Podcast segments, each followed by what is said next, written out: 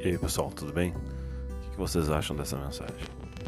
As pessoas mais importantes não são aquelas que têm a cabeça cheia de conhecimento, são aquelas que têm o coração cheio de amor, as orelhas prontas para escutar e as mãos prontas para ajudar. Deixa aí a tua opinião e fique com Deus.